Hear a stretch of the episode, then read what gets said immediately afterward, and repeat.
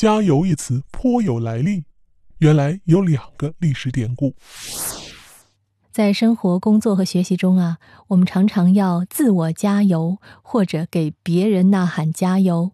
当然了，如果我们收到来自别人对自己说的一声加油，也会心里非常的温暖和充满奋进的力量，对吧？那么，这个“加油”一词究竟有什么来历吗？为什么是加油而不是加别的东西呢？本期节目分享关于加油的两个历史典故。据历史记载啊，在道光年间的安龙城，有一个举人叫做张英。为官三十余载，他一生最为重视教育事业。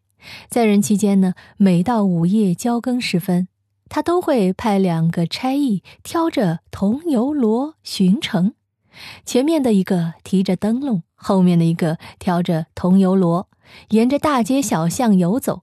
只要见到哪户人家亮着灯光，并有读书声，两人便会停下来，高唱一声。府台大人给相公添油喽！等读书人开门后，后面的一个差役便放下油篓，取出油桶，再从油桶中舀出清亮的桐油，倒进这个读书人的灯盏里，并补上一句：“府台大人祝相公读书用功，获取功名。”随即啊，又向另一户亮着灯光、有读书声的人家走去。就这样呢，每晚给安龙城里的读书人添灯油。张英啊，前后坚持了十三年，不管天晴下雨，夜夜如此。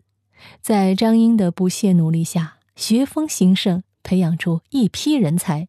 十余年间，考取举人的二十余名，共升八名，进士两名。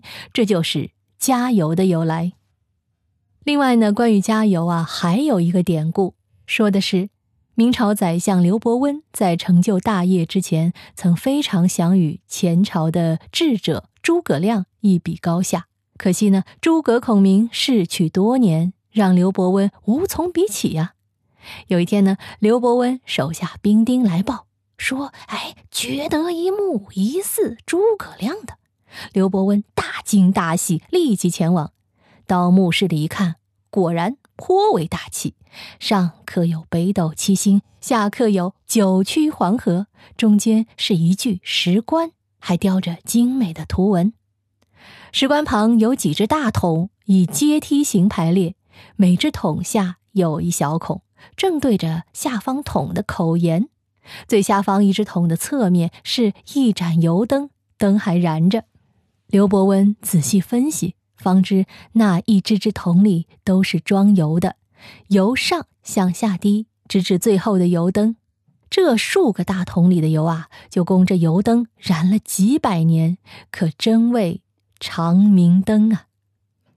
刘伯温满怀敬意走进那盏灯，却发现所有桶里的油已枯竭，油灯里的油也只剩少许，灯火在微风中几乎就要熄灭了。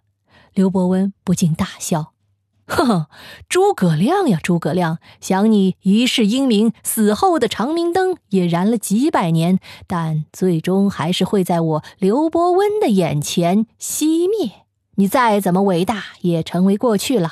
我刘伯温才是当世英才。”这时啊，微风吹动了那盏灯下的一张纸条。刘伯温很好奇，上前拿起一看。只见上书八个大字：“老刘，老刘，赶快加油！”刘伯温大惊，想：“哎呀，诸葛亮居然能预测到几百年之后的人和事，果真神人呐！”于是也不敢再多加打扰，赶快命人呐抬来灯油，将数只大桶皆已加满。大摆之后，再叫人重新封闭墓室，方才离去。刘伯温加油之后，更加注重自身修为，终成一代名臣。